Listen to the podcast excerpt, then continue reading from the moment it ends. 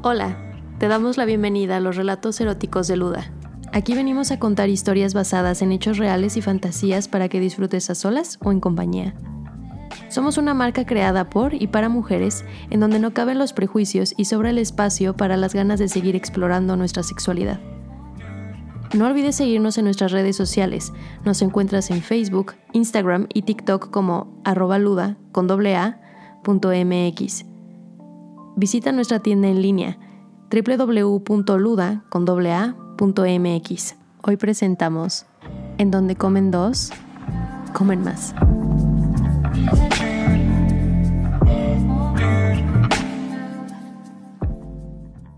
El matrimonio fue creado como una institución de control. Eso dicen muchas personas expertas y puede que haya algo de verdad en ese argumento. Lo que también creo es que darle un giro puede ser lo que necesitamos para pasar del control a lo humano. Una forma de hacerlo es tomando decisiones que nos encaminan a explorarnos y reconocernos como seres humanos. ¿Y qué nos hace seres humanos? Nuestras experiencias, incluyendo aquellas que no contemplamos en un inicio porque la sociedad nos dicta cómo comportarnos. Por eso hoy quiero contar la historia de unas amistades que tengo por ahí. Son jóvenes, tienen 32 años, se casaron a sus 29 años de edad, pensando en cómo decorarían la sala, en los viajes que harían, en los retos que enfrentarían, en la administración conjunta de sus bienes y por supuesto en cómo llevar una vida sexual satisfactoria fuera de toda norma. Sus aventuras son verdaderamente alucinantes. Me da algo de pena admitir que en un par de ocasiones me ha excitado escuchar lo poco que me cuentan. Pero sucede, y supongo es algo humano después de todo admitirlo. En fin, son una pareja atractiva cuyas ganas de explorar los orillo asistir a una fiesta casera de una amiga que les había prometido diversión y muchos orgasmos. La monogamia es una de las tantas normas o condiciones que ambos quisieron cuestionar. Por ello aceptaron asistir a aquella fiesta en donde las parejas iban con toda la disposición de probar cosas nuevas, pero también a personas nuevas.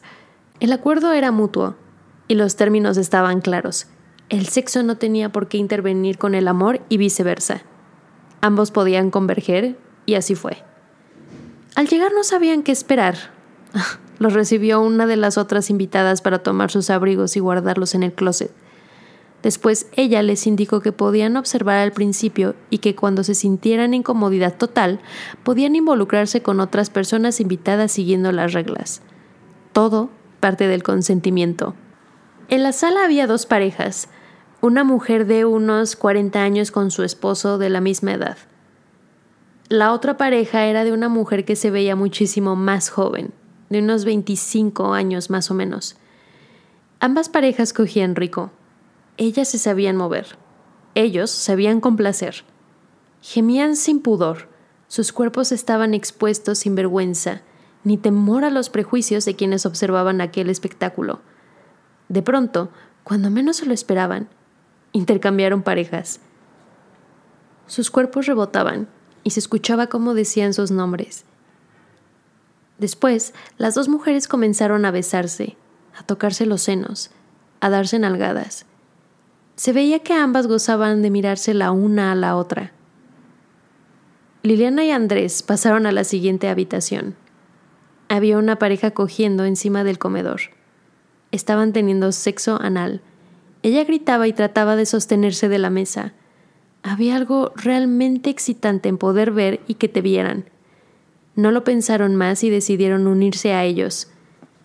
Él se sentó en una silla que estaba ubicada de manera paralela.